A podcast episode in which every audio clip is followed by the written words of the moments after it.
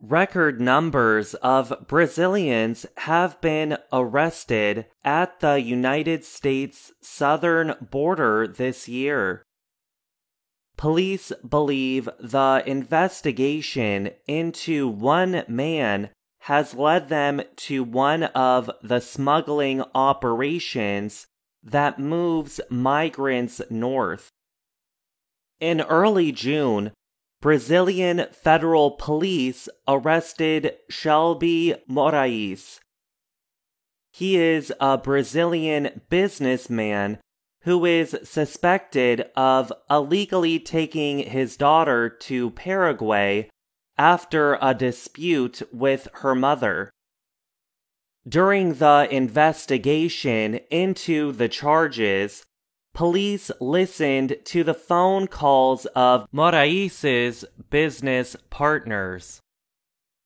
The officers began to suspect Moraes was an experienced people smuggler or coyote. On June 25th, a police report was sent to a federal judge and seen by Reuters. It asked that several criminal charges be filed against Moraes, including illegally moving a child, human smuggling, and agreeing to perform an illegal act. Police accuse him of charging Brazilians around $20,000 each to illegally enter the United States via Mexico without legal visas. Court documents say Moraes built an international network that includes corrupt police officers and officials and US based family members.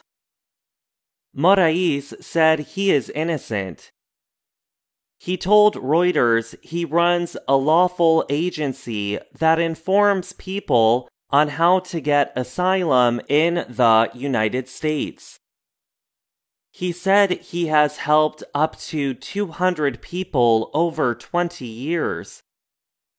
He charges those who meet U.S. rules on asylum up to $18,086 to help them migrate. Moraes said his information is costly because I know American laws. U.S. Customs and Border Protection, or CBP, say during the first 11 months of the 2021 financial year, 46,280 Brazilians were arrested by officials at the southern U.S. border, making them sixth among nationalities arrested at the border in 2021. More than 550,000 Mexicans have been arrested. It is part of a wave of Latin American migrants leaving countries whose economies have been damaged by COVID 19. Southern border arrests have jumped to their highest levels in 20 years.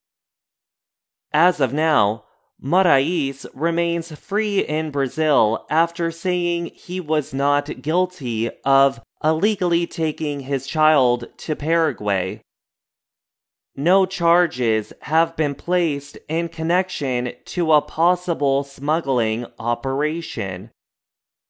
This permits police to continue their investigation of Moraes. Two people who knew of his suspected actions, a former customer and a former partner, talked with Reuters. They said Moraes tells his customers to act like tourists when they arrive in Mexico. They also said Moraes sometimes helps his customers by paying Mexican immigration officials. The two people said Moraes transports the Brazilians north, they either jump the border with the help of paid Mexican coyotes or they ask for asylum by using false papers and stories Moraes has prepared. People who can prove they face mistreatment at home because of their race, religion, nationality, social group, or political opinions may meet the requirements for U.S. asylum. Those who enter the U.S.